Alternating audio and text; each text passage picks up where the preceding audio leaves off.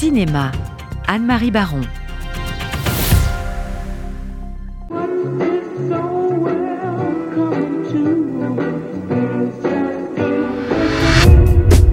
Photography is like a flash of euphoria and gave me a voice.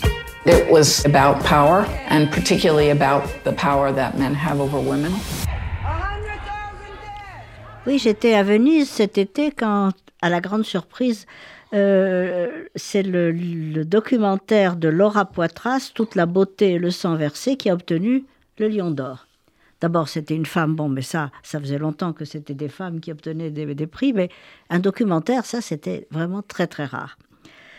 En, en fait, la réalisatrice américaine, euh, après Citizen Four, vous vous rappelez, qui avait obtenu l'Oscar du meilleur documentaire, et un autre film, Risque, en 2016, traite de nouveau un sujet brûlant, la consommation d'antalgiques opioïdes comme l'oxycontine, dont les overdoses ont causé en 20 ans la mort d'un demi-million de personnes. La famille Sackler, propriétaire et fondatrice de la société Purdue Pharma, est directement mise en cause. Mais le film est bien plus complexe qu'un simple réquisitoire militant contre l'industrie des drogues pharmaceutiques. En effet, Nat Goldin, vous le savez, c'est l'une des photographes les plus célèbres de sa génération. Elle a fait de la photo un témoin essentiel et fondamental de la vie contemporaine et l'instrument privilégié du mouvement Pain en lutte contre Purdue Pharma.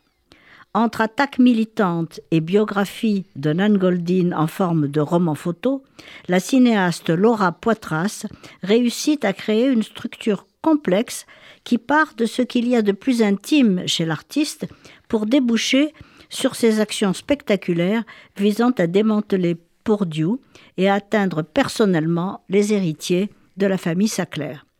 En effet, Nan Goldin, vedette de la contre-culture, raconte son itinéraire depuis la jeune femme inhibée et introvertie qu'elle était jusqu'à l'artiste qui va s'épanouir dans une communauté alternative où l'on vit l'art au quotidien dans les années 50. Nan Goldin est, vous le savez, exposée dans les plus grands musées de son pays et du monde entier, qui ont des salles portant le nom de la famille Sackler, grand mécène.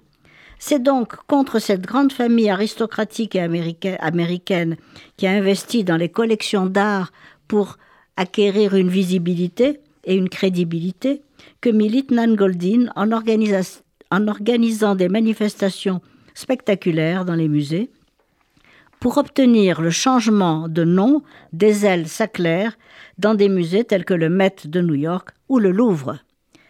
Avec toute la beauté et le sang versé, Laura Poitras réussit un film éminemment politique qui est celui de toute une génération d'Américains qui s'est rêvé en dehors des codes dominants. Il est évident que l'argent les protège, ces familles puissantes. Eh bien, le mouvement de fond que décrit et représente la cinéaste à travers Nat Goldin fait renaître l'espoir de plus de justice, notamment pour les familles endeuillées par la faute et la cupidité d'une industrie sans scrupules ni morale.